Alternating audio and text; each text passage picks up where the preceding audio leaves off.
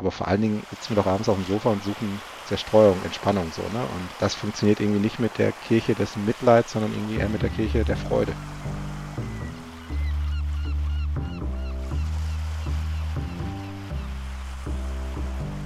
dass wir halt irgendwie es auch immer ziemlich gut schaffen, zu Zeiten präsent zu sein, wo die Menschen nicht da sind oder halt an Orten zu sein, wo die Menschen nicht sind oder aber auch über die Jahrzehnte geprägte Maßgabe nicht hinauszukommen. Wenn die Menschen was wollen, dann kommen sie schon zu uns.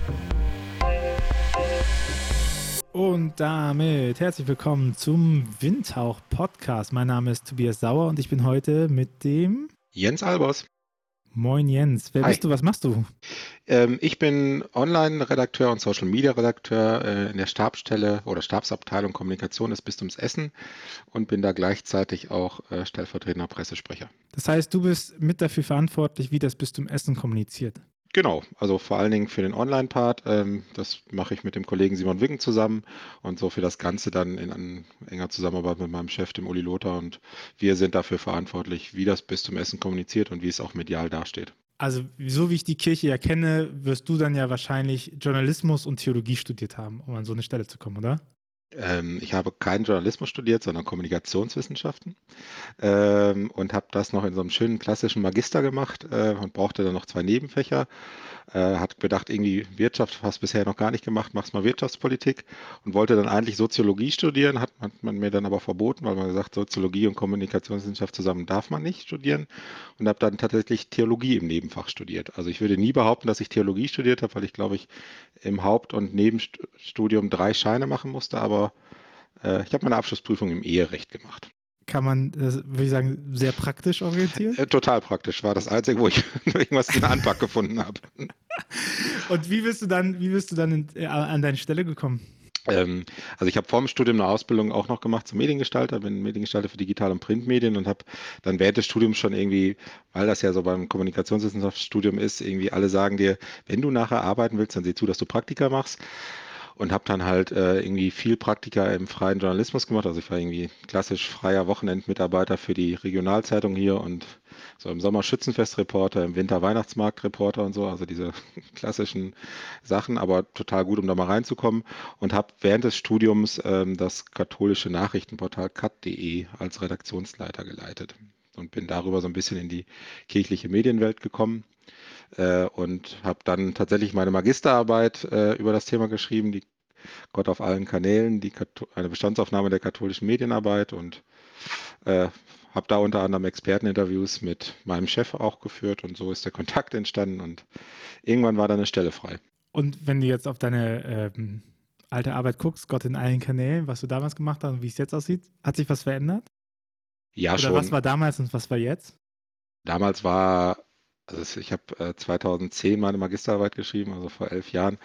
Ähm, da war also der ganze Bereich Social Media und so steckte irgendwie in den Anfängen. Ne? Also da da habe ich angefangen zu studieren. Ja, guck mal. Hm. Ich fühle mich jetzt alt. Ähm, weise jetzt. Weise, weise, genau. Ähm, da war halt so das Thema Social Media nur ganz rudimentär da und man hat irgendwie noch sehr viel über, über äh, Fernsehen und das Ganze gesprochen. Ne? Und über äh, Online kam so ein bisschen, da war aber vor allen Dingen irgendwie die Webseite da. Aber was sich irgendwie in den elf Jahren, glaube ich, nicht verändert hat, war, dass man immer darüber gesprochen hat, dass man doch eine deutschlandweite Medienstrategie für die katholische Kirche braucht. Das hat man irgendwie 2010 schon getan und tut man 2021, finde ich, noch genauso.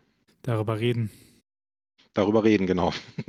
also wir haben noch keine, glaube ich zumindest. Ich meine, was sich ja geändert hat, also du hast gesagt, du warst ähm, Redakteur bei cut.de.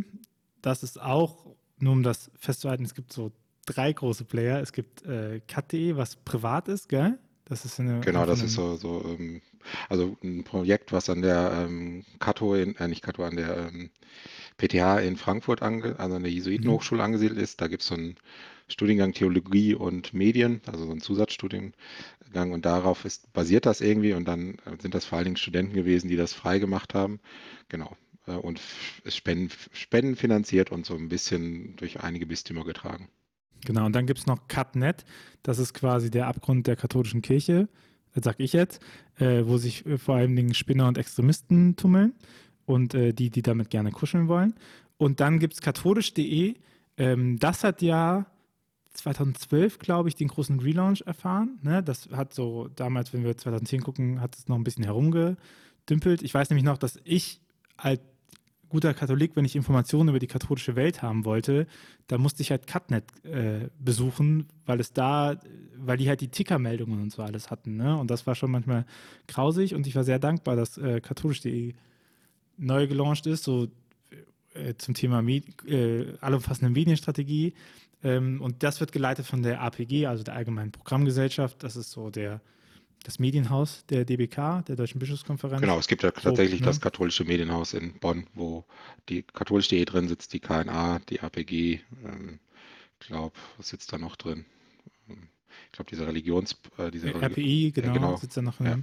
Genau, und, äh, und da ist ja so der Ansatz, den die wählen, ist ja ein sehr journalistischer Ansatz. Ne? Also klassisch ähm, zu sagen, wir, wir betrachten die Welt und berichten darüber, über die katholische Welt auch vor allem Dingen und machen wenig, aus meiner Beobachtung, wenig Experimentelles, was man so erwarten könnte. Also hm, äh, Evangelisch.de hat ja so, so, eine, so eine Blogosphäre aufgebaut eigentlich.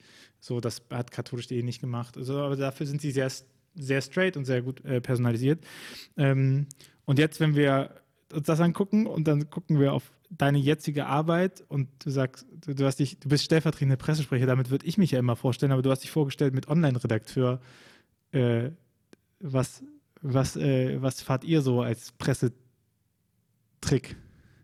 Kanal. Äh, als Pressekanal. Also tatsächlich ist es so, dass ich mich schon mehrfach gewundert habe, warum ich immer erst Online- und Social-Media-Redakteur sage und dann stellvertretender Pressesprecher. Ich glaube einfach, weil ich, also ich, A steht auf meinem Türschild noch Internetredakteur. Auch hübsch. auch hübsch, genau. Fachkraft für Digitales oder so, nein. Aber ähm, ich glaube, das ist einfach das, weswegen ich, also mit der Maßgabe bin ich damals nach Essen geholt worden. Ich sollte das Ganze weiter aufbauen und habe das dann auch aufgebaut und das ist einfach so das Ganze. Und ich, die Pressesprechernummer ist einfach so die nächste Weiterentwicklung gewesen. Ne? Und ähm, zeigt aber auch vielleicht, das habe ich zumindest gerade so ein bisschen aus deiner Fra Frage, aus deinem Frage nach dem Trick rausgehört, glaube ich, auch ein bisschen Abbild davon, wie wir uns in Essen verstehen. So, ähm, also wenn ich an meine Anfangszeiten denke, wir haben regelmäßig, also wöchentliche Redaktionskonferenzen bei uns, da fiel dann immer der Satz, ja, das können wir auch online machen oder das machen wir nur online. Aber das war immer so der Impetus, ist nicht wichtig, machen wir online. Ähm, das hat sich dann irgendwie nach ein paar Jahren dahin verändert, ja, das machen wir dann auch bei Social Media oder das machen wir nur Social Media. Das war dann immer so, brauchen wir keine Meldung zu, macht das mal da auf Facebook und dann ist gut. So und ähm, mittlerweile sind wir bei der Redaktionsplanung dabei, dass es Termine gibt, die rein Social Media mäßig besetzt werden und dass es keine Pressemeldung dafür gibt und nichts auf der Webseite passiert, weil einfach das Thema so zielgruppenspezifisch ist, dass es halt irgendwie, keine Ahnung, in unserer Instagram-Story gehört und ähm, auf der Webseite einfach ja, von, äh, vor sich hin dümpeln würde. Und ähm, ich glaube tatsächlich, dass wir da ähm, ein Bistum sind, was ich aber auch merke, irgendwie auch ein bisschen durch die Strukturen, durch die Leitung, die einfach selbstverständlich diese Netzwerke nutzen. Ich meine, wir haben einen Bischof und einen Generalvikar, die die Netzwerke selbstverständlich eigen nutzen. Also es sind jetzt nicht irgendwie Accounts, die wir pflegen, sondern äh, wo Franz Josef Oberbeck draufsteht, ist auch Franz Josef Oberbeck drin. So, und ähm, die da einfach auch wahrnehmen. Unser Generalvikar nutzt das ja wirklich auch sehr stark, um sich irgendwie am innerkirchlichen Diskurs zu beteiligen und Positionen zu, zu beziehen. Und ich glaube, dass wir einfach da eine Pressestelle sind, die natürlich auch, auch das Klassische bedient. So. Ähm, wir, natürlich bedienen wir noch die Presse mit unseren Meldungen, aber wir es auch immer häufiger haben, dass die Watz, also was bei uns so die große Regionalzeitung ist, irgendwie wie Generalvikar Klaus Pfeffer auf seiner Facebook-Seite schrieb. Also wir brauchen keine Pressemeldung mehr schreiben, sondern. Ne. Aber ist das nicht der äh, PR-Berater Albtraum, wenn, äh, wenn sich jemand frei herumäußert? Nee, gar nicht, weil wir einen Generalvikar haben, der gelernter Journalist ist und weiß, was er tut. Hm. Ja, aber Nee, also, das, also prinzipiell. Das ist ja auch die Angst, ne? warum man total. auch sagt, so, wir, wir verstecken alles hinter unserer Pressearbeit und die Anfragen kommen hier rein und dann prüfen wir das und die Antworten total. zurück. Also ich, so. genau, also ich glaube tatsächlich, ähm, wenn es gar nicht koordiniert wäre, dann ist es macht es, also ist der Albtraum und es macht einem die Arbeit einfach schwer, weil man, man kann heute A sagen, dann sagt einer morgen B und dann ist die Nummer durch. So. Dann, ähm, aber ich glaube, wenn das, also bei uns im Haus ist es tatsächlich, läuft das in der Regel sehr koordiniert ab. So. Also es gibt irgendwie einen, eine ziemlich gute Abstimmung zwischen uns und den verschiedensten Abteilungen so. Und wir haben Guidelines für die äh, Mitarbeiter für Social Media, wo halt auch irgendwie nochmal, also sehr werdende Guidelines, aber wo halt auch irgendwie nochmal drin steht, so du, ist das eigentlich wirklich dein Fachbereich, wo du dich gerade äußerst oder soll da nicht lieber jemand anderes was zu sagen? Auch wenn du deine Meinung zu hast, aber es ist vielleicht besser, wenn dann derjenige aus dem Dezernat Schule was dazu sagt, warum die Schule gerade geschlossen wird, statt du jetzt aus dem Dezernat Kirchengemeinden oder so. Ne? Ähm, und ähm, ich glaube, das ist bei uns tatsächlich äh, total gut und also wir haben da tatsächlich keine Angst, weil das funktioniert gut und ähm, die Leute sind da unterwegs. Aber ich glaube, es ist wirklich so, dass man da ein gutes Verständnis für das Medium im Haus schaffen muss, ähm, damit man so agieren kann. Weil ich glaube, wenn man nur die Leute befähigt, sie da, äh, dass sie einen Zugang haben äh, und irgendwie gar nicht so auf dem Schirm haben, was man damit auslöst, was das für eine Öffentlichkeit das auch ein Facebook-Post sowas, also mittlerweile so wahrgenommen wird wie eine Pressemitteilung, dann hat man natürlich ein Problem. So, ähm, ähm weil ähm, es ja schon auch irgendwie für eine Pressestelle dazu gehört, irgendwie die Kommunikation zu koordinieren. So. Ähm, aber ich finde, Kommunikation koordinieren kann halt auch heißen, Leute zu befähigen, selbst zu sprechen. Ne? Und das ist interessant, lass uns da gleich drauf gucken, weil diesen, diesen der Klassiker, wenn es ja darum geht, Leute irgendwie in Social Media zu onboarden von Organisationen, ist ja immer die Angst nach Kontrollverlust. Ne? Oder, oder auch, beziehungsweise nicht nur Angst, sondern auch äh, die berechtigte Sorge um Kontrollverlust, weil gerade sowas wie PR ist ja ganz gut, wenn ein gewisses Bild gesteuert wird. Ne? Ihr wollt ja nicht, ihr wollt ja auch ein gewisses Bild vom Bistum Essen zeichnen, was so nah wie möglich in der Realität ist, aber was natürlich auch das Bistum gut dastehen lässt. So, das ist, das ist ja PR. Ähm, wie habt ihr denn eure Kanäle aufgebaut? Also klassisch wäre ja zu sagen, Presseabteilung, ähm, Newsletter in irgendeiner Form, beziehungsweise irgendwie ein Pressemitteilungsverteiler und Pressekonferenzen und Homepage. Das wäre ja so der klassische, klassische PR-Mix, oder? Was macht ihr? Also was wir nicht machen, sind Pressekonferenzen.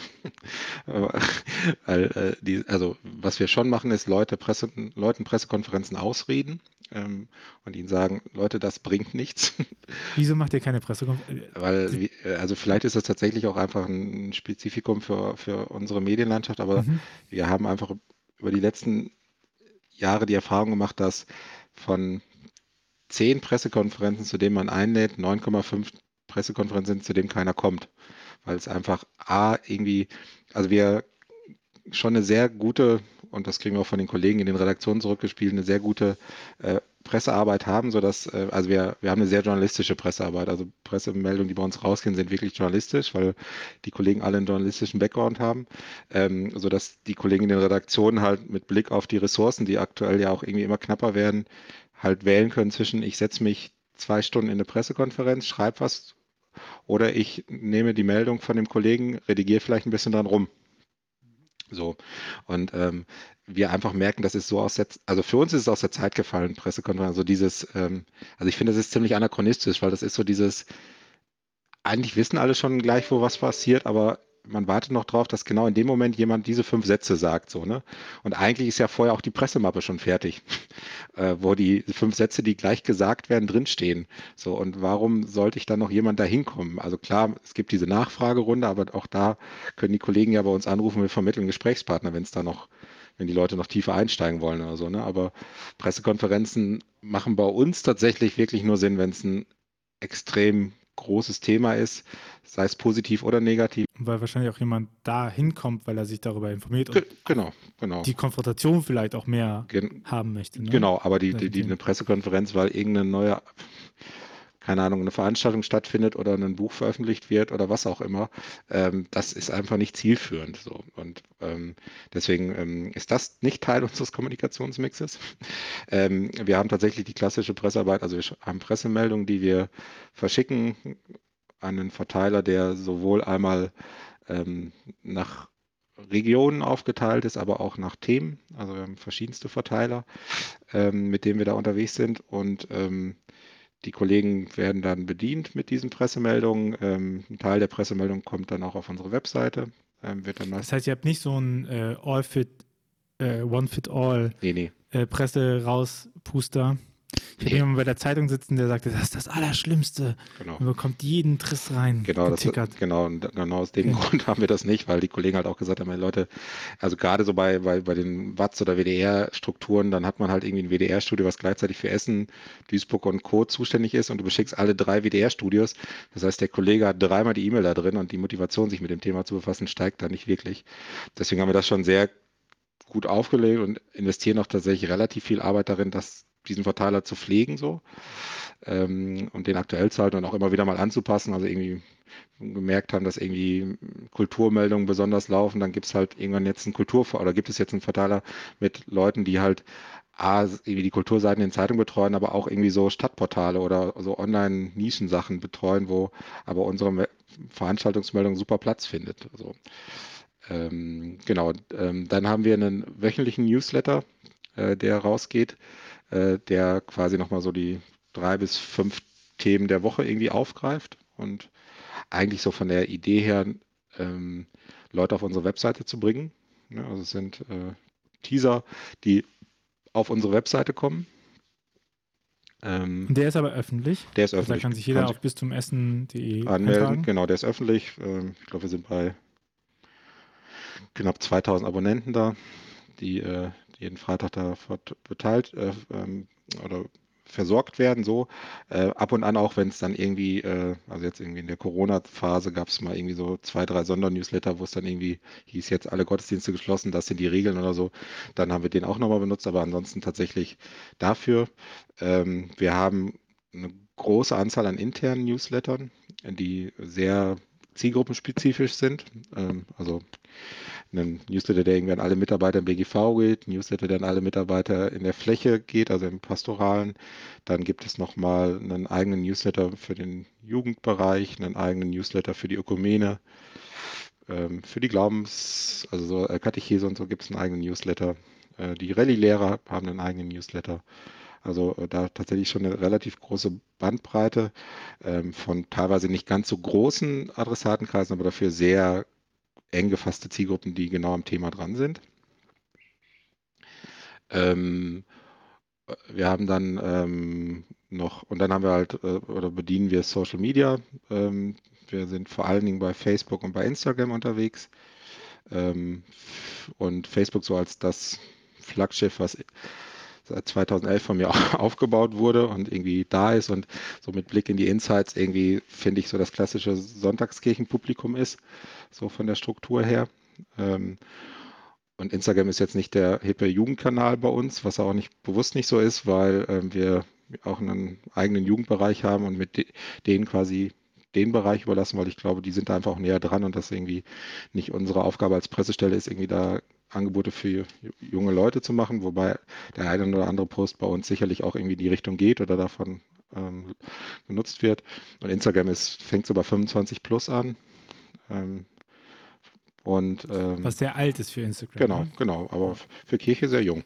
Für Kirche sehr jung. Also Instagram ist normalerweise zur Einordnung ist so 18 bis 25 so die Hauptzielgruppe, die die meisten Kanäle haben, was genutzt wird. Und 25 plus ist dann schon ähm, Special Interest auf Instagram. Genau, genau. Ähm, ja, wir haben zwar auch einen Twitter-Account, wir haben auch einen YouTube-Kanal, aber das ist, also Twitter-Account ist einfach, der war da und ist da. Und äh, YouTube ist es eine reine technische Ausspielplattform, also null Community leider, ähm, was einfach eine Ressourcenfrage ist und ähm, sondern einfach wirklich nur eine technische Ausspielplattform haben. Und was wir noch im Kommunikationsmix haben, ist äh, unser Bistumsmagazin Bene. Ähm, wir haben uns 2013 als erstes Bistum dazu entschieden, unsere Kirchenzeitung einzustellen. Ähm, das damalige Ruhrwort ähm, ist eingestellt worden. Und dann gab es mit Blick auf, den, auf, das Zukunftsbild, was wir im Bistum Essen haben, also quasi sowas wie ein Leitbild für die nächsten Jahre, wie wir zukünftig lebendig Kirche unter veränderten Bedingungen sein können und wollen. Auf Grundlage dessen haben wir das Bistumsmagazin ins Leben gerufen. Es ein klassisches Mitgliedermagazin, geht viermal im Jahr an 500.000 Haushalte raus ähm, und hat immer so 32 bis 36 Seiten und ähm, sieht im ersten Blick nicht aus wie Kirche, ähm, ist aber ein extrem wichtiges Kontaktmittel für uns, weil wir da einfach viermal im Jahr eine extrem hohe Anzahl an Kontakten herstellen, äh, die tatsächlich auch rege genutzt werden, weil so in den Wochen nach Bene Versand, also es wird per Post in alle Haushalte verschickt, ähm, das Bene-Telefon in aller Regel nicht stillsteht, weil sich da Leute melden. Es sind immer ein paar, die sich irgendwie abmelden, so das ganz normale Redaktions, Redaktionsflow äh, oder Verlagsflow, aber halt ganz viele, die irgendwie an den Geschichten andocken, die in dem Heft sind, oder aber einfach auch etwas von Kirche in der Hand hat und plötzlich ein einen Transmissionsraum haben, um über ihre Fragen, ihre Probleme mit Kirche zu sprechen, weil sie sonst irgendwie keinen haben. Und dieses Bene-Telefon schaltet ihr dann immer oder ist das einfach die, das Redaktionstelefon? Oder? Nee, das, äh, wir haben so ein, so ein, ein äh, Dienstleistungsteam bei uns im BGV, also im, im, Generalvikariat. Das ist quasi so eine Einrichtung, die so, ähm, wo geschulte Personen für die Telefon, für Telefongespräche sitzen, die nehmen das an oder es landet bei uns in der Redaktion, ja. Ja, also das ist dann die ganz normale. Und ihr, und ihr merkt einen Peak ab dem Moment, wo Total, genau, ja. ja genau. Okay. Äh, das heißt, wenn ich das so zusammenfasse, habt ihr, arbeitet ihr viel mit Newslettern, die kategorisiert sind, was man von außen wahrscheinlich gar nicht so sieht. Also den wöchentlichen sieht man noch, aber die Presseverteiler nicht.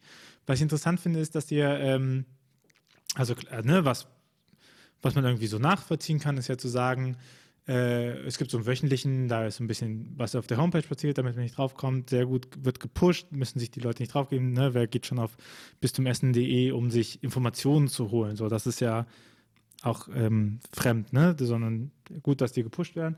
Okay, die internen zu sagen, ähm, das passiert hier gerade und zu sagen, wir erreichen ja alle Religionslehrer, wir erreichen jetzt alle so, okay, das auch. Presse finde ich schon mal interessant zu sagen, okay, wir splitten die nach Regionen, so um die zu entlasten.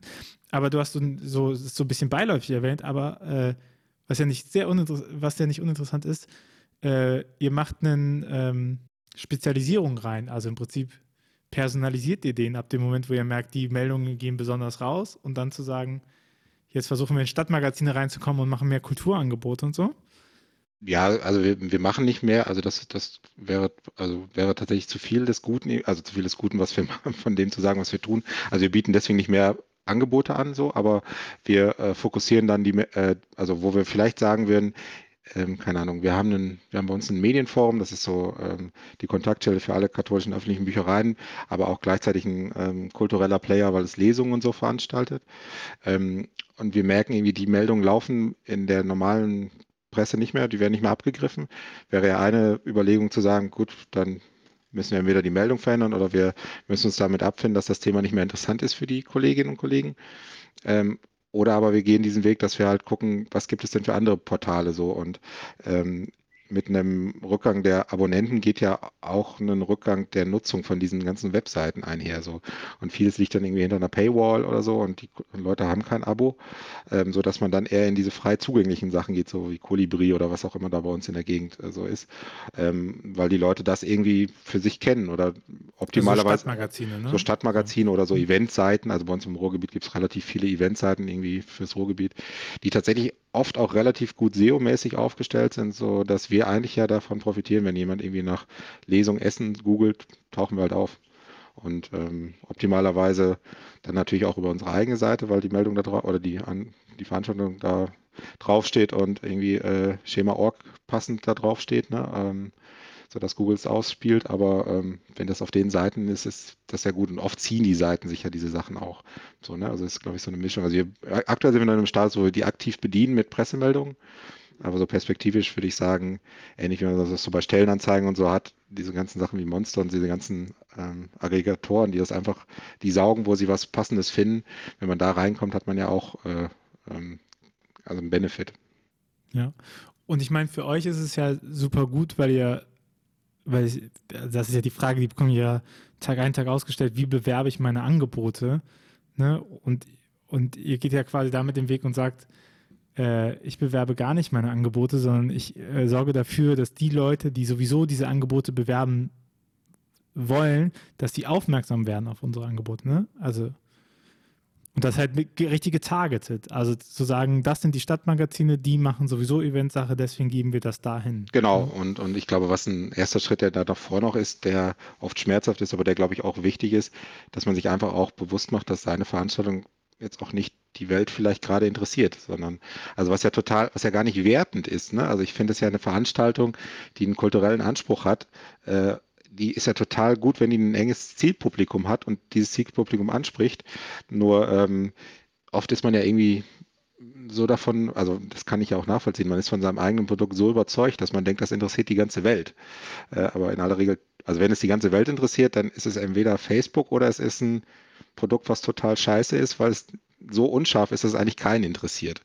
Ne? Und ähm, also ich glaube, dieses, die, dieses, das dahinter ist ja eigentlich auch ein Zielgruppendenken für die eigene Veranstaltung mit verbunden. Und wenn ich das irgendwie stringent im Vorfeld machen würde, dann hätte ich ja auch nicht den Anspruch, dass ich die ganze Welt darüber informieren will, sondern dann muss ich sehen, dass ich meine Zielgruppe informiere. Und das ist ja so ein bisschen dieser, genau das, was du gerade beschrieben hast, ne? dieser, dieser Part, dass wir sagen, da gucken die Leute nach Veranstaltungen, die gucken nicht nach kirchlichen Veranstaltungen, sondern die gucken nach Veranstaltungen. Wenn wir da auftauchen und die Veranstaltung gut ist, dann gehen sie dahin. Ich finde das Interessante, ich meine, auf den Konsumerbereich bezogen erwartet man Targeting. Ne? Also da erwartet man auch Zielgruppenoptimierung etc. Wenn ihr Post macht, dass ihr wisst, für wen schreibt ihr das, das ist okay, aber dass es eben auch im Backoffice läuft und dass es eben auch ähm, äh, diese Prozesse auch intern also nicht nur intern, sondern auch in dieser B2B-Kommunikation, äh, also von Business to Business, von Organisation zu Organisation, dass man eben auch da optimieren kann und sagen kann, komm, wir ballern hier nicht alles raus, sondern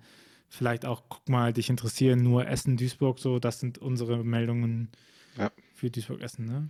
Ja, weil, also in kirchlichen Medienpapieren steht immer die Zielgruppe alle Menschen guten Willens drin. So. Äh, ja. Eine ziemlich mhm. grausige Zielgruppe. Gottes geliebte Kinder. Genau, die. Ja, man kann halt, das verstehen halt viele nicht, ne, dass man kein Zimmer für alle einrichten kann, dass es die Zielgruppe alle nicht gibt. Genau. Und dass man eben natürlich auch sagen, also dass man mindestens die Zielgruppe, wenn man sie nicht definiert, dann bedient man meistens die eigene Zielgruppe. Also der, der man selber ist, wenn man die Sachen meistens gut findet, die man Genau, macht, genau, ne? aber, also. aber also dieses, dieses Ziel, äh, irgendwie alle zu erreichen zu wollen. Und ja, es ist schön, wenn da möglichst viele und können sie das nicht noch da? Nee, also es bringt ja nichts. So, also ähm, zumal bringt, also in dem Ganzen gesehen ist es sogar eher kontraproduktiv, weil äh, wenn du irgendwie einen Kollegen bei der, äh, der Zeitung in der Redaktion halt mit 20 Mails zumüllst, die ihn nicht interessieren, ist die Chance, dass du die 21. Mail noch liest mit einem guten Inhalt, relativ gering so, ne? Und deswegen investieren wir da relativ viel Zeit und Arbeit auch rein, irgendwie den Verteiler und all das vernünftig zu pflegen. Weil wenn da eine Meldung bei einem Kollegen ankommt, dann ist immer noch nicht die Garantie da, dass er sie abdruckt. Ähm, aber es ist einfach die Chance größer da, dass es ihn anspricht und dass es so ist, dass es passend ist. Also deswegen haben wir auch beispielsweise, verschicken wir keine PDFs oder sowas, sondern immer Plaintext in die E-Mail rein und immer in den Betreff schon, äh, also einmal, also immer den bis zum Essen Doppelpunkt und dann gibt es quasi einen Titel und eine kurze Zusammenfassung, sodass beim durch, schnellen Durchscrollen durch meine volle Inbox ich schon sehen kann, das ist ein Thema, was mich interessiert oder was nicht. Ja. Und was ihr damit ja versucht zu vermeiden, ist ja den Streuverlust. Also ihr optimiert darauf, dass so wenig möglich von eurem Aufwand Leute erreicht, die es nicht interessiert. Genau, genau.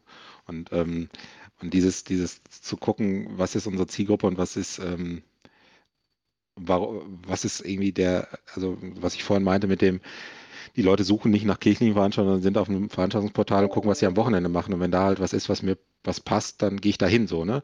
Und ähm, das ist halt so ein bisschen auch das, wie wir, was bei uns bei Social Media mäßig äh, so hinterlegt. Also, ähm, die, also unser eins unser, oder mit unser Grundprinzip ist die Kontextualisierung. Also wir versuchen zu gucken, was sind Themen, die gerade irgendwie, also welche, auf gut Deutsch, welche Sau wird gerade durch Social Media Dorf getrieben und können wir da nicht mitrennen? Mhm. Ähm, natürlich ist das ein, ein, schmaler Grad und man muss gut gucken, dass man jetzt irgendwie nicht, äh, also ich, wenn die katholische Kirche sich zu den steigenden Par Spargelpreisen äußert, weiß nicht, ob der Post, also würde wahrscheinlich laufen, aber ich glaube eher nicht auf das Ziel irgendwie einzahlen, aber ähm, dass man halt gucken kann, sich bewusst macht, dass man mit unseren Inhalten eigentlich schon so weit weg von der Zielgruppe ist, also von der Zielgruppe, die wir haben, nämlich Menschen, die uns kritisch gegenüberstehen, aber uns, zumindest die, die bei Kirche arbeiten, auch bezahlen, also Mitglied der Kirche sind. Ähm, also quasi mit Blick darauf, Menschen, die noch in der Kirche sind und kritisch gegenüberstehen, vielleicht irgendwann auch austreten würden, denen irgendwie zu zeigen, da ist noch so jemand wie Kirche äh, und der hat irgendwie an Themen, hat er was zu bieten, was die, die mich gerade ähm, bewegen, so, ne? Also, ähm, und wenn es auch, es muss auch nicht immer irgendwas was tief Trabendes sein. Also es kann auch sein, wenn ich gerade über irgendeinen Meme lache, wenn ich da als bist du mit auftaucht, dann bin ich halt plötzlich Teil der Wahrnehmung der Leute, ne? Und werde irgendwie mal wieder in die Wahrnehmung reingespült. Das ist ja ein ganz guter Übergang, weil davor haben wir quasi über indirekte Kanäle im Hinblick auf die Zielgruppe geredet, also in der Hoffnung, ihr, ihr, ihr, bespielt Multiplikatoren, damit die eure Sachen äh, positionieren in ihren Reichweiten und damit so ein bisschen Earned Media baut, ne? also dass die über euch berichten, ohne dass ihr die dafür bezahlt. Das ist natürlich immer äh, Win-Win. Äh, ähm, und dann habt ihr aber auch direkte Kanäle. Ne? Den wöchentlichen Newsletter will ich jetzt mal ausklammern, darüber haben wir jetzt geschnackt. Und lass uns auf Social Media gucken, weil das ist ja eigentlich auch der direkte äh, Kanal, wo du mit Menschen in Kontakt kommst, die eben auch auf dieser Plattform sind. Und äh, du hast es schon gesagt, ihr seid auf Facebook, ihr seid einen der wenigen Bistümer lange Zeit gewesen, die aktiv ihren Facebook-Kanal gepflegt haben und ihr seid auf Instagram. Äh, jetzt die Frage, die natürlich immer kommt, ähm, ist Facebook nur ein Hype und wann hört ihr auf damit? Naja, ich habe ja vorhin schon mal ein bisschen was zur Zielgruppe derer, die wir gerade bei Facebook bedienen, gesagt. Die im Moment sind die noch relativ deckungsgleich mit einer großen Zielgruppe, die wir sonst auch bedienen. Ähm, ich glaube, es ist ein hehres Ziel zu sagen, wir erreichen mit Facebook verdammt viele neue Menschen so. Ähm, ich glaube, Facebook ist so ein bisschen Bestandspflege für uns, ähm, hat auch, glaube ich, einen guten Zweck äh, in dem Bereich. Ähm, nichtsdestotrotz ist ja auch irgendwie in der Gruppe der eigentlichen Bestandskunden sind ja auch noch Leute, die das bis zum Essen nicht kennen oder die Kirche doof finden oder Kirche kritisch gegenüberstehen. Das ist ja nicht nur eine Altersfrage. Ähm, so dass das bleibt und ich glaube, ich glaube ehrlich gesagt, dass Facebook nicht so schnell weggeht. Also Facebook wird vielleicht nicht immer nicht mehr blau sein, sondern wird sich im grünen Messenger und im blauen Messenger abspielen oder so, aber Facebook bleibt halt so. Also ich glaube, so dieses Grundprinzip, wo ja auch irgendwie nicht nur kirchliche Seiten, sondern viele Seiten, die wir dran kranken, ich habe jetzt eine Facebook-Seite und damit bin ich bei Facebook. Das, daran wird man kranken und das wird auch irgendwann hoffentlich weggehen so. Ähm, aber ähm, irgendwie sich bei Facebook in Gruppen zu organisieren oder, ähm, oder da wirklich irgendwie im Messenger ansprechbar zu sein oder so, ähm, ähm, zeigt, also das, ist, glaube ich, wirklich zukunftsfähig so und wird auch bleiben. Und ähm, wir haben so ein paar Testballons schon starten lassen. Also wir haben mal irgendwie über einen Chatbot konnte man bei WhatsApp und im Facebook Messenger sich den Weihnachtsgottesdienst suchen. So, ähm, das war mal so ein, so ein Testballon, der ähm, ich glaube, also wir hatten, glaube ich, höhere Erwartungen daran. Also es ist gut gelaufen, aber es ist, war jetzt nicht so riesige Sachen, aber ich glaube, das wäre auch irgendwie äh, äh, vermessen gewesen. Irgendwie, wir setzen jetzt hin und tausende von Leuten suchen plötzlich hier einen Weihnachtsgottesdienst über den Facebook Messenger, aber einfach da mal so das Prinzip zu haben und damit irgendwie einfach mal rumzuprobieren, war total gut. Ähm, wo wir total gute Erfahrungen mitmachen in der Kommunikation, in der direkten Kommunikation, ist das, wenn du bei uns auf der Bistumsseite bist mit deinem, ähm, also äh, mobil drauf gehst, poppt unten so ein kleiner Button auf, schreib uns eine Nachricht und die Leute können halt per WhatsApp, Facebook Messenger, Threema und Signal Nachrichten schreiben.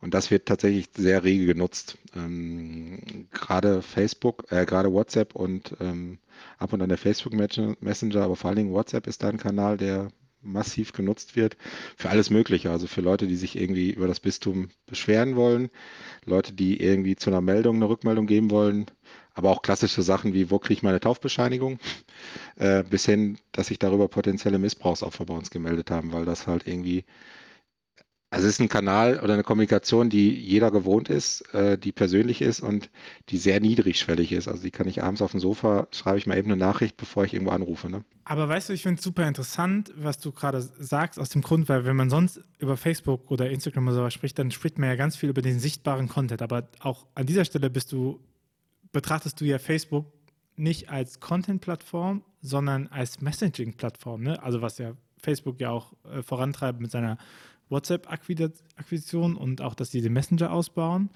Ähm, aber zu sagen, okay, im Prinzip, wenn ich das richtig verstehe, sorgt ihr mit eurem Content dafür, dass man euch überhaupt sieht und dass man sagt, okay, dem folge ich jetzt mal und das wird irgendwie geteilt und dann weiß ich, ach so, es gibt das bis zum Essen auf Facebook. Und aber eure Hauptakquisition äh, und eure Hauptbereich ähm, oder Anliegen ist eigentlich, äh, in Kontakt zu kommen, oder? Oder beziehungsweise dafür zu sorgen, dass Leute leicht mit euch in Kontakt kommen, eben über diese Plattform und nicht über das, was ihr so als wichtigen Kontaktart äh, äh, seht. Ne? Total, also ähm, in unserer, eigentlich, wenn man so will, zieht sich das durch unsere ganze Kommunikation. Kommunikation durch. Äh, wir haben so drei Säulen, Kontakt, Dialog, Bindung, ne, also diesen Dreischritt. Der ist irgendwie jetzt auch nicht neu, äh, den wird man sicherlich auch an vielen anderen Stellen finden, aber wir merken, dass der für uns extrem gut funktioniert, nämlich ähm, diese Netzwerke oder auch sowas wie Bene, wie ich vorhin gesagt habe, ähm, ein Medium zu haben oder einen Kanal zu haben, über den man eine Kontaktmöglichkeit bietet und einen Kontakt herstellt äh, und sogar aktiven Kontakt herstellt, sodass man äh, ähm, bei Bene das den Leuten in den Briefkasten schickt, äh, bei Facebook und Instagram man versucht, etwas zu machen, was die Chance hat, dass Leute interagieren und es somit aus der eigenen Blase rauskommt. Ähm, und ähm, ein Kollege von mir hat mal äh, einen Satz geprägt, den ich sehr geil finde. Äh, wenn wir den Erstkontakt verkacken, haben wir ein Problem.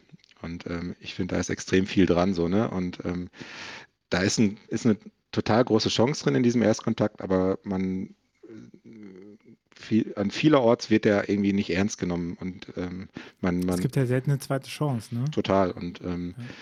deswegen finde ich es total wichtig, dass das irgendwie eine professionelle Ebene hat, das Ganze. Und wenn dann dieser Kontakt da ist, dann kann ein Dialog entstehen, der, so wie wir es gerade beschrieben haben, Leute schreiben, antworten.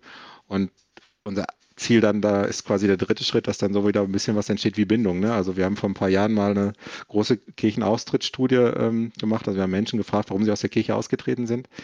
Ich meine, da sind, ist jetzt nicht so ganz überraschend bei rumgekommen, dass das in aller Regel nicht so ohne oh, goldene Badewanne in Limburg, ich trete aus, ist, sondern dass das ja in, also in ganz, ganz vielen Fällen einfach ein langer Prozess der Entfremdung ist, gespickt mit Momenten, wo man irgendwie entweder den Bedarf oder den Kontakt zu einem, zur Kirche hatte und wir den Kontakt verkackt haben.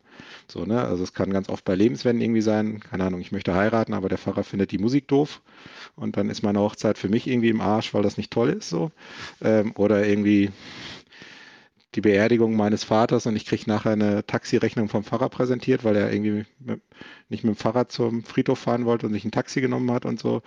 Ähm, und das sind alles so Sachen, wo man, glaube ich, wo wir versuchen, ähm, gut gegenzuwirken natürlich wissen wir, dass wir auch mit einer Social Media Kommunikation da jetzt keine Welten bewegen können. Ne? Also da, ähm, das macht es den, den einen Moment nicht weg, aber wenn Leute wahrnehmen, dass da Kirche unterwegs ist mit Inhalten, die sie, wo man sich vielleicht manchmal auch gar nicht selbst so ernst nimmt. Ne? Und irgendwie, ich meine, wenn wir mal ehrlich sind, warum nutzen wir Social Media? Wir nutzen das natürlich auch, um uns irgendwie zu vernetzen und mitzukriegen. Wir sind alle irgendwie ein bisschen stalken auch ganz gerne, gucken so, was andere machen. Aber vor allen Dingen sitzen wir doch abends auf dem Sofa und suchen Zerstreuung, Entspannung so, ne? Und das funktioniert irgendwie nicht mit der Kirche des Mitleids, sondern irgendwie eher mit der Kirche der Freude, finde ich. So und der, der frohen Botschaft, ne? Und warum sollte das nicht Spaß machen? Ich habe manchmal so ein bisschen das Gefühl, dass wenn es Spaß macht, ist es nicht katholisch genug und da wehren wir uns massiv gegen. Ja. Und das ist also dieses neue Bild zu prägen, was, was da hinten kommt und dann auch, äh, auch, auch diese Kontaktmöglichkeit wieder zu bekommen, ne? Also das ist ja auch was, wo Kirche ja ganz oft einfach scheitert, dass sie ja gar nicht den Kontakt zu den Leuten, also gar nicht die, die nicht, äh, nicht auf der großen Fläche, ne, nicht allgemein gefasst, sondern aber äh, oft ist ja die Schwierigkeit nicht, dass die Leute etwas gegen Kirche groß haben, sondern dass sie egal sind oder überhaupt gar nicht in deren Sichtweite auftauchen. Ne? Dass man sagt, ich mache da irgendwas so. Und dann ist es ja auch, warum brauche ich das? Ne? Ja, und dass wir halt irgendwie es auch immer ziemlich gut schaffen, zu Zeiten präsent zu sein, wo die Menschen nicht da sind oder halt ähm, an Orten zu sein, wo die Menschen nicht sind oder aber auch ähm, über die Jahrzehnte geprägte Maßgabe nicht hinauszukommen. Wenn die Menschen was wollen, dann kommen sie schon zu uns. So. Äh, und das ist halt irgendwie so ein Bild, was sich mit dem, wie wir Kommunikation verstehen, gar nicht deckt. So. Weil ich glaube, wir müssen einfach da sein, wo die Menschen sind. Wir müssen Angebote machen. Wir sollten nicht aufdringlich sein, aber es sollte schon auch ruhig rappeln. Und wir haben so ein bisschen so die, äh, bei uns gibt es so zwei GIFs, die dann immer gerne äh, zwischen Kollegen hin und her geschickt werden. Ähm, wenn wir um unsere Zielgruppe sprechen, wenn wir wirklich so in diesem klassischen Bild der Menschen, die irgendwie nah an der Gemeinde, so diese 10, 20 Prozent, die irgendwie nah an der Gemeinde sind, unser Angebot in Kauf nehmen, äh, äh nicht in Kauf nehmen, das klingt falsch, in Anspruch nehmen, Entschuldigung, äh, oder und halt dann die 80, 90 Prozent, die Mitglied der Kirche sind, aber eigentlich nichts von uns in Anspruch nehmen, dann sollen die 10 Prozent sagen, dafür muss ich mich nicht schämen. Da gibt es so ein schönes, äh, ähm, ach sag schnell, Shame, Shame, Shame GIF. Und, ja. und für das andere, von Game of Thrones, genau. Und äh, bei dem anderen gibt es ein GIF von so einem kleinen Jungen, der so eine Respektkappe zieht. Die sollten, optimalerweise sollen die sagen, krass, das hätte ich der Kirche nicht zugetraut. Ähm, also was wie irgendwie zu Weihnachten eine Stewardess in die Kirche stellen, die Sicherheitsanweisung für den Gottesdienst gibt oder so ich finde äh, ein, ein Bild, was ich sehr gerne mag, wenn wir bei Meme-Austausch sind, das ist auch schön, ne? Zwei alte, alte weiße Männer reden ja. über, im Podcast über Memes, die man nicht sieht. Aber ich finde es sehr schön, äh, wo ein, äh, Priester, Pfarrer an der Kanzel ist und sagt, liebe Gemeinde, und unten ist nur eine Person und die sagt, ja. nenn mich Brigitte. genau. ja. Und ich meine, sich auch nochmal klar zu machen, für wen kommuniziere ich denn überhaupt noch? Also wer ist denn überhaupt da, den ich erreiche mit der Kommunikation? Und wenn ich binnenkirchlich kommuniziere, das ist halt auch schwierig, ne? also bestandsfähig so. Und es ist aber das viel größere Potenzial ist eben bei den Leuten da, die man nicht über die klassischen Wege erreicht, die eben nicht mehr, und klassische Wege meine ich so klassische pastorale Wege, also äh, Kanzel und Fahrbrief und ähm, Schaukasten. Es gibt ja Leute, die das auch hochhalten. Ähm, und, ja, ich meine, wenn wir die aktuelle MDG-Studie gucken, ist doch Fahrbrief das Heilsbringer-Medium, oder wie siehst du das? Ja, ich äh, rede demnächst mit der Ariadne. Ach, sehr schön. Äh, darüber. Ähm, und ich habe ja auch mit der Lilith schon darüber geredet. Ne? Ich so, ja, das ist natürlich aus der Perspektive heraus, okay, das ist, natürlich steht das herum, aber man darf sich eben nicht die Illusion hingeben, dass das jemand von außen sieht oder dass es relevant ist. Das ist halt vielleicht auch so ein bisschen ähm, Skurrilitätenkabinett. Ja, ich habe das mal an anderer Stelle mit Kirchenzeitung gehabt, wo jemand mir sagte, er, würde knapp 100 Prozent seiner Zielgruppe erreichen. Ich meine, wenn ich mir die Zielgruppe definiere als Menschen, die meine Zeitung lesen, dann habe ich das halt, ne? Ich, äh, äh ich, sag, ich sag mal so, also ich finde, mein Humor erreicht auch 100% meiner gewollten Zielgruppe. aber das heißt noch lange nicht, dass die Leute die lustig finden. Nee, nee und tatsächlich ist es, wenn, wir, wenn ich so bei uns in die Arbeit reingucke, ist es tatsächlich deutlich schwieriger, den 10% ein, ich schäme mich dafür nicht abzuringen, als bei den 80%, 90% einen Respekt zu erringen. Also zumindest merken wir das so, weil man da tatsächlich, also dadurch, dass man was für die große Gruppe macht und das mit einer Zielgruppenbrille macht, macht man ja was, was nicht so ganz konform für die andere Gruppe oft ist. Und das ist dann ganz schnell nicht katholisch genug. Also ich war schon der Sohn des Teufels und alles Mögliche so. Ist aber, ich wollte mir mal irgendwie so eine Wall of Fame machen mit Begriffen, wer ich alles bin oder Visitenkarten. Das wäre geil, so eine Visitenkarte so zum Ausklappen. Ja, was wollen Sie? Sohn des ja. Teufels, Antichrist. Kann ich alles, ja. bitte. Nee, und das, ähm, aber wir merken halt, dass dass das totales Potenzial hat. Also ein Beispiel, wir haben mal ähm, zum Heiligen Hubertus was gemacht und da war irgendwie unser Versuch der Kontextualisierung, ich weiß nicht, ob du das, ähm, YouTube, das YouTube-Video von diesem, ich glaube, ein Erdmännchen ist es, was so aus dem Boden rauskommt und Alan, Alan, Alan ruft. Das ist irgendwie so ein, ein YouTube-viraler Hit. So. Ähm, Simon und ich fanden, also mein Kollege und ich fanden es total lustig und haben dann einen, ein darauf aufbauenden Video gemacht. Wir haben dann relativ schnell gemerkt, also mit einem Hirsch ähm, der fragt Hubert, bist du's? Hubert? Hubert? Äh, und am Ende schießt er daneben und oh ja, das ist Hubert. Und dann kam halt im Abspann ein Link, wo der zu einem Erklärstück, was der Ligobertus ist so. Und ähm, das, wir haben am Anfang gemerkt, dass das Video für unsere eigentliche Zielgruppe gefloppt hat, weil sie Alan nicht kannten. Das hat, dann aber plötzlich einen totalen Peak bekommen, weil wir Anfragen von Jagd und Hund und so bekommen haben, also in diese ganze Jagd-Community reingekommen sind. Hätten wir denen eine Pressemeldung zum Heiligen Hubertus geschickt, wäre das in der Ablage rund gelandet, so, ne? Äh, aber so und äh, mit einem St. Martins Pferdevideo sind wir irgendwie in die ganze Ride-Community reingekommen. Mein Ziel war es, in der Wendy zu landen, das haben wir noch nicht geschafft, aber man muss ja auch noch was auf der Bucketlist haben. Vielleicht braucht ihr so coole Gimmicks dafür. Ja. Oder Schminktutorials. Ähm, ich, ich glaube, was da nochmal interessant ist, ähm, um das aus meiner Perspektive zusammenzufassen, ähm, klar, sowas wie äh, Fahrbrief etc., das sollte auch gut sein, das fasst aber Klientel, was um den Kirchturm ist. Aber wenn man nochmal guckt, was könnte denn das Bistum machen, auch im Sinne des Subsidiaritätsprinzips. Ne? Also es bringt ja gar nichts, wenn ihr in der Bistumskommunikation irgendwie die Fahrkommunikation übernehmt. Und dann ist es ja genau diese Zwischentöne auch zu füllen. Also, beziehungsweise auch jede Kommunikationsabteilung, die auf größeres Territorium guckt und sich nicht mehr um Territorium scheren muss, ne? sondern zu sagen, hier kümmern wir uns allgemein hier um dieses Riesending, was wir haben mit all den Menschen, die, die hier lokal sind. Und dann eben auch die Lücke füllen und auch zu sagen, so, nee, es ist ja eigentlich auch voll in Ordnung, wenn es niemand aus der Pfarrei interessiert, weil die Pfarrei soll eben durch die Pfarrei bedient werden ne? und genau. das auch haben. Ja, und ich finde auch so, also ehrlich gesagt, ein Fahrbrief, ähm, also im Fahrbrief hat, glaube ich, gerade gerade so bei deinen Ausführungen gedacht, so ein bisschen wie Facebook, ne? Also es hat so Bestandskundenpflege, ne? Und ähm, finde ich aber auch total gut so. Ähm, also ich finde der, also der, der, sowohl Facebook als auch Fahrbrief haben beide ihre Berechtigung. Ich glaube nur, man muss das, was du vorhin sagst, einfach in den Fokus auch mit für sich nehmen also man muss, glaube ich, das schmale Brett verlassen, dass sich damit viele neue Leute hinterm Ofen hervorhole. So, ne? Beziehungsweise, ich, also ich sage ja immer, wer nicht professionell kommuniziert, muss gar nicht kommunizieren. Und dann meine ich nicht unbedingt eine Agentur holen, aber zu sagen, hey, ich mache mir schon den Aufwand, so einen Fahrbrief zu machen. Ne, geh in die Sekretar Sekretariate rein und da wird immer gestöhnt, wie viel Aufwand das ist. Und dann ist der aber nicht so gut, dass jemand in die Hand nimmt und sagt, toll, sondern der wird halt weggeworfen. Meistens.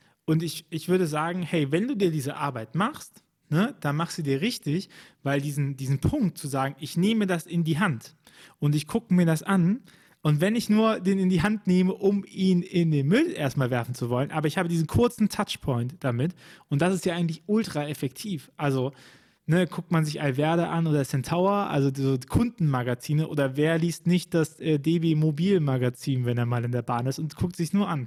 Aber dafür muss man eben guten Content da reinspielen ne? und, und sich halt diesen Kanal bewusst werden. Und ich glaube, das ist etwas, was oft fehlt, denn Kanäle an sich sind nicht besser oder schlechter. Ne? Und wenn man sagt, hey, wir haben die Kapazität, ein Magazin zu drucken, theoretisch, äh, und wir haben Verteilkapazität und das alles auf engagierten Basis, sodass wir da noch nicht mal die Ausgaben für haben, das ist ja eigentlich eine super gute Base, um daraus ähm, um daraus Bass zu äh, generieren ne? und dafür zu sagen, ich, ich äh, informiere mein Viertel so, ich werde ein Stadtteilmagazin. Genau, das ist dann genau, also ist genau dieses, was ich vorhin zu, zu, zu den Social Media Sachen sagte, ne? also ähm, es muss einen Anspruch haben, also so ein Freibrief, den ich aus dem Briefkasten hole, ist halt auch wieder ein Erstkontakt nach einem halben Jahr für viele, so, äh, weil sie es vorhin wieder vergessen haben. Äh, aber dann ist es halt auch ein Erstkontakt, der gut sein kann oder der, wie du gerade sagtest, direkt in der Tonne landet. Ne? Ja, und äh, das erinnert mich mit, diesen Bindungsgeschichten, ne, und dass sich auch bei euch Leute beschweren und sagen, hier das und das. Das erinnert mich daran, dass ich ähm, vor meiner Zeit als Selbstständiger, so ich ein Student und ich mache mich jetzt selbstständig, habe ich gedacht, ich gucke mal so, was es so an Jobs gibt dafür. Und da war ich bei einem ähm, großen sozialen Träger äh, hier regional ähm, und die hatten ausgeschriebene Social Media Stelle. Und da bin ich hingekommen und dachte mir, okay, toll. Hat sich aber sehr schnell herausgestellt, dass wir irgendwie nicht so kompatibel miteinander sind. Äh, weil das Erste, was die, äh, was die äh, Vorsitzende Dame sagte, wäre, dass die Facebook ja sowieso überschätzt findet und das sowieso nicht so gut ist. Und äh, unter Social Media hat sie sich vorgestellt, dass ich mit Kamera herumfahre und äh, Presseartikel schreibe. Mhm. Und dann war ich auch nicht so motiviert, dafür zu sorgen, dass ich so für sie interessant bin und habe halt gesagt, was meine Meinung ist. Und unter anderem haben wir uns dann auch äh, über den Punkt gesagt, ja, Facebook-Seite ist auch gut, weil dann können die Leute eben auch damit in Kontakt treten und schreiben und so. Und dann sagte, ja, und was ist denn aber, wenn da jemand im Bett ist und sagt, das Krankenhaus ist total scheiße aus den und den Gründen. Da habe ich gesagt, ja, super dann machen sie den ausfindig, schicken jemanden hin und fragen den, warum das so ist. Ne? Und sie haben überhaupt mal die Möglichkeit zu hören, dass jemand das nicht gut findet. So, weil ansonsten, weil diese Meinung, dass die Person das nicht gut findet, die ist ja die da. ist unabhängig davon da, genau. Die Meinung, dass ich das bis zum Essen scheiße finde, ist da. So, oder wie ich zur katholischen Kirche stehe, ist da. Und wenn ich das nie euch gegenüber sage, dann habt ihr nie die Möglichkeit, mit mir darüber zu reden und, und das auszuzeichnen, zu sagen, ach ja, das ist ein valider Punkt, ey, wir arbeiten gerade hier und da dran, guck mal da. Ne, so was jede Firma eigentlich macht, wenn man, wenn man die basht. Und äh, diesen, diesen Kontaktpunkt überhaupt wieder aufräumt und das auch als, als Wert zu sehen, der da kommt. Ne? Also wie wertvoll ist eigentlich Kundenkontakt? Das wird viel zu oft vergessen. Ja, weil es, weil es tatsächlich, also ich merke dass ähm, sobald man im kirchlichen Kontext von Kunden spricht, zuckt jemand die Weihwasserflasche und möchte äh, kurz vor Exorzismus so.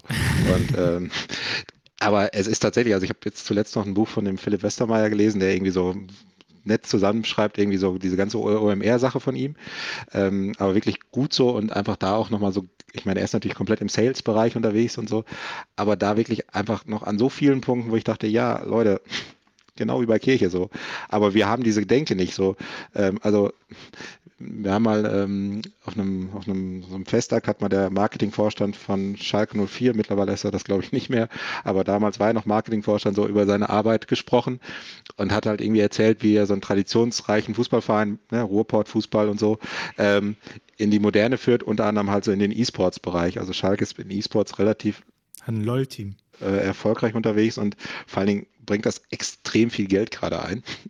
Ähm, ich meine, die erste Mannschaft spielt in der zweiten Liga, da ist nicht so viel Geld, aber das äh, E-Sport-Team, der hat halt von der Vorstandssitzung berichtet, wo er das erste Mal Geld dafür locker machen wollte. Ihm sind irgendwie 20 Minuten eingeräumt worden, er ist da reingegangen und nach fünf Minuten ist jemand aufgestanden und hat gesagt, wir brauchen einen Stürmer, setzen sich wieder hin.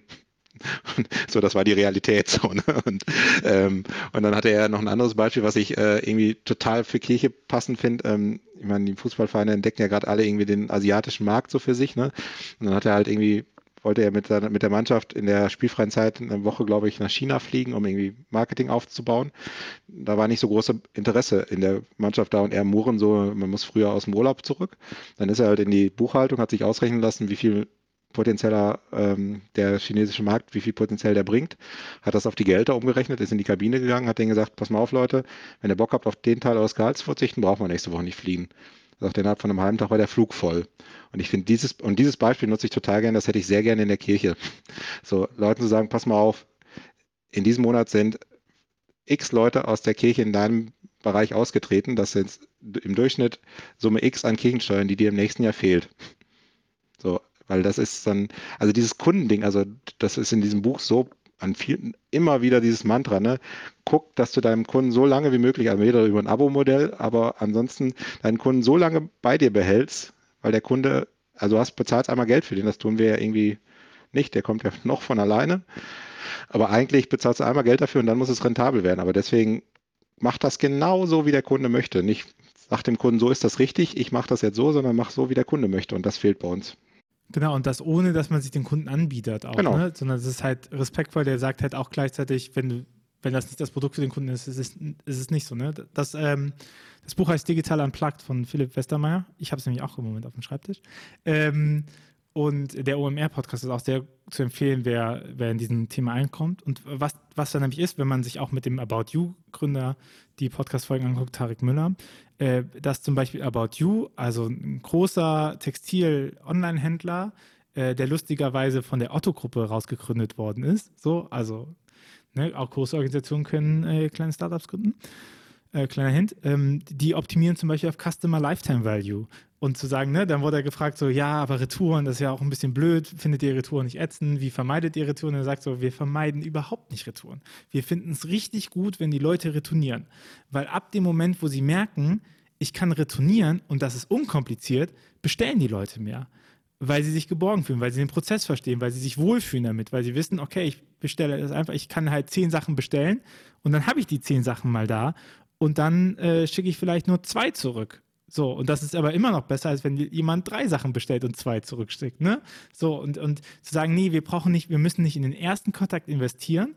So, haupt, äh, ich, ich nenne das immer äh, mit dem Ehevertrag zum Tinder-Date, ne? Also, dass man, dass man sagt, jetzt haben wir den, jetzt haben wir den und jetzt müssen wir den jetzt irgendwie binden. So, sondern zu sagen, nee, nee, wir investieren ganz lange in diesen Person rein, mit, äh, mit Kontakt, mit äh, Telefonaten, mit Sachen, die wir machen, weil wir wissen, je mehr wir in den rein investieren, desto länger wird der wahrscheinlich bleiben. Ne? So, das ist halt Bindung aufbauen. Ja, genau, und das, das, das ist in dem Buch auch irgendwie ein so ein Hauptstrang, den möglichst viele Kontaktpunkte bieten. Ne? So, und ähm, also manchmal fragt man sich ja, warum äh, irgendwelche Modeblogger oder Modeinfluencer auf Instagram dir 80 Slides am Tag um die Ohren hauen, so, ne? Aber es sind halt 80 potenzielle Kontaktpunkte mit ihrer Community, so, ne? Und äh, und das hatte ich jetzt in der Summer School, in der letzten Summer School äh, äh, rein. Ähm, About You hat nämlich da auch einen super Trick gemacht. Die verkaufen Wäschekörbe. Und zwar für Eigenpreis. Ne? Und sind damit der günstigste Wäschekorb, den es so gibt, den man so kaufen kann. Das heißt, für die meisten ist es attraktiv. Weil die halt auch gesagt haben, naja, was verkaufen wir? Wir verkaufen Textil. Was ist ein äh, durchgehender Kontaktpunkt, den die Leute haben mit Textil und unserer Marke? Naja, Textil landet im Wäschekorb. Und wenn Sie jeden Abend unsere Marke sehen, wenn Sie Ihre, Ihre schönen Kleidungsstücke, die Sie am besten bei uns gekauft haben, in unseren richtig gut funktionierenden, wie sieht eigentlich ein toller Wäschekorb aus, Wäschekorb äh, reinsetzen, ja, dann ist das super. Dann, dann ist es genau das, was wir wollen, ne? So, und diese Touchpoints herzustellen.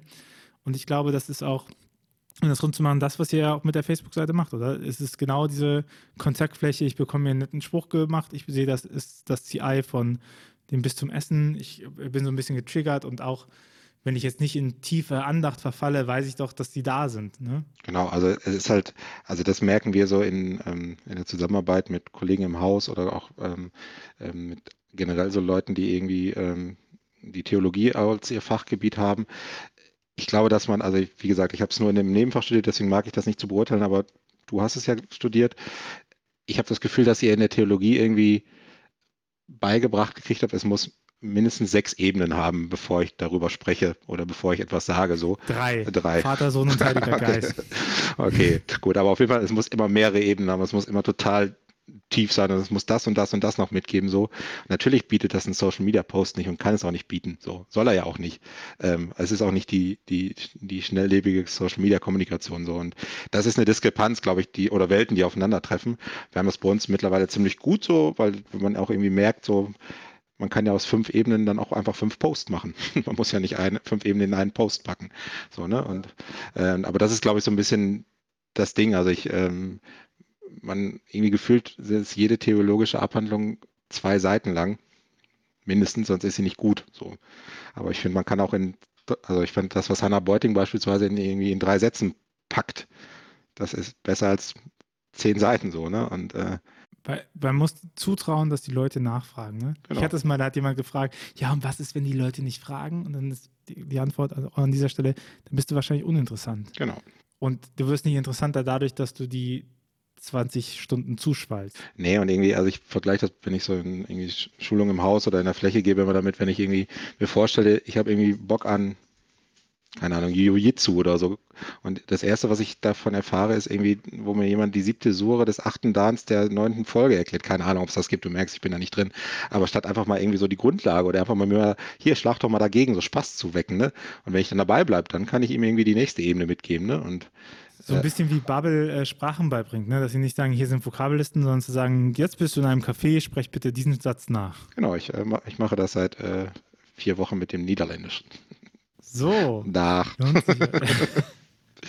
Jens, die Zeit rennt ähm, und wir kommen so langsam zum Abschluss. Und meine Frage am Ende ist immer, äh, was wünschst du dir von für eine Z äh, Kirche der Zukunft? Ähm, ich wünsche mir von einer Kirche der Zukunft, dass sie einfach keine Angst mehr hat. Angst auf ganz viele Dinge bezogen. Wir haben heute viel über Kontrollverlust gesprochen, darauf keine Angst mehr. Äh, Angst darauf haben, dass Menschen anders sein können. so ähm, Angst davor haben, ich sehe bei dir gerade äh, im Hintergrund eine Regenbogenfahne. äh, so Angst einfach davor, dass Menschen vielfältig sind und Angst davor, dass vor allen Dingen Angst davor, dass die Kirche sich verändert. Also ich meine, wir sind halt irgendwie eine, eine Institution, die gibt es schon sehr lange ähm, und die verändert sich ständig und ich finde, die kann sich auch jetzt wieder verändern und muss sich auch verändern so. Und einfach, also wir haben einfach verdammt viele gute Leute, äh, die irgendwie noch, die nicht mal, also die für Kirche eintreten, so, die gar nicht in irgendwelchen Strukturen drin sind und denen einfach zuzutrauen, dass die auch Kirche sind. Also man ist nicht nur Kirche, weil man einen Arbeitsvertrag bei einem Bistum hat oder geweiht ist oder was auch immer, sondern da gibt es ganz viele von. Und ähm, wenn sich davon drei irgendwie sonntags nach dem Quidditch-Spielen treffen, ist das für mich Kirche so. Und ähm, das irgendwie da einfach die Angst vorzuhaben. Natürlich hat das damit zu tun, dass altes, bekanntes, großes aus Stein wegbricht so, aber die Sache bleibt und die Sache wird, glaube ich, dadurch nicht schlechter, sondern eher besser. Amen. Wenn du, lieber Podcast-Hörer, liebe Podcast-Hörerin, diesen Podcast auch magst und unterstützen möchtest, dann äh, erzähl all deinen Freunden davon das, und Freundinnen, das ist natürlich immer gut. Und ansonsten haben wir auch eine Support-Möglichkeit. Äh, und zwar kannst du Mitglied werden bei steadyhq.com slash windhauch beziehungsweise windhauch.ruach.slash slash support. Ähm, und dann hast du die Möglichkeit, dass du jetzt jeden Donnerstag, wenn eine neue Folge rauskommt, so die wichtigsten Kernsätze aus diesem Podcast äh, per E-Mail direkt zubekommt. Also in diesem Fall bekommst du eine E-Mail, wo drin steht, so baut das bis zum Essen seine Kommunikationskanäle auf und du hast einen kleinen Überblick, sodass du so ähm, schnell weißt, ob du die Folge genauer anhören möchtest und weißt, ach ja, das ist interessant, das möchte ich mehr oder einfach sagen, die Info reicht mir. Äh, das ist unser kleiner Service für alle, die uns supporten. Ansonsten gib uns gerne fünf Sterne bei iTunes, so den ganzen Ding. Ich sage das, weil es äh, für uns essentiell ist, dass die Arbeit, die in diesem Podcast drin steckt, auch äh, so Verbreitung findet. Wenn du kein Geld hast, gib auch kein Geld. Bitte nimm, nimm nur das in die Hand, was du brauchst. Und äh, wir freuen uns darum, wenn du Anregungen und Kritik hast, dann schreib das gerne uns über die sozialen Kanäle, mir auf Instagram über ruach.jetzt oder auf der Homepage als Kommentar oder im Steady, lass uns darüber diskutieren. Äh, Jens, danke schön, dass du da warst. Gerne. Und danke für die äh, vielen Insights, die du geteilt hast. Und, äh, gerne bis bald. Bis bald. Ciao. Ciao.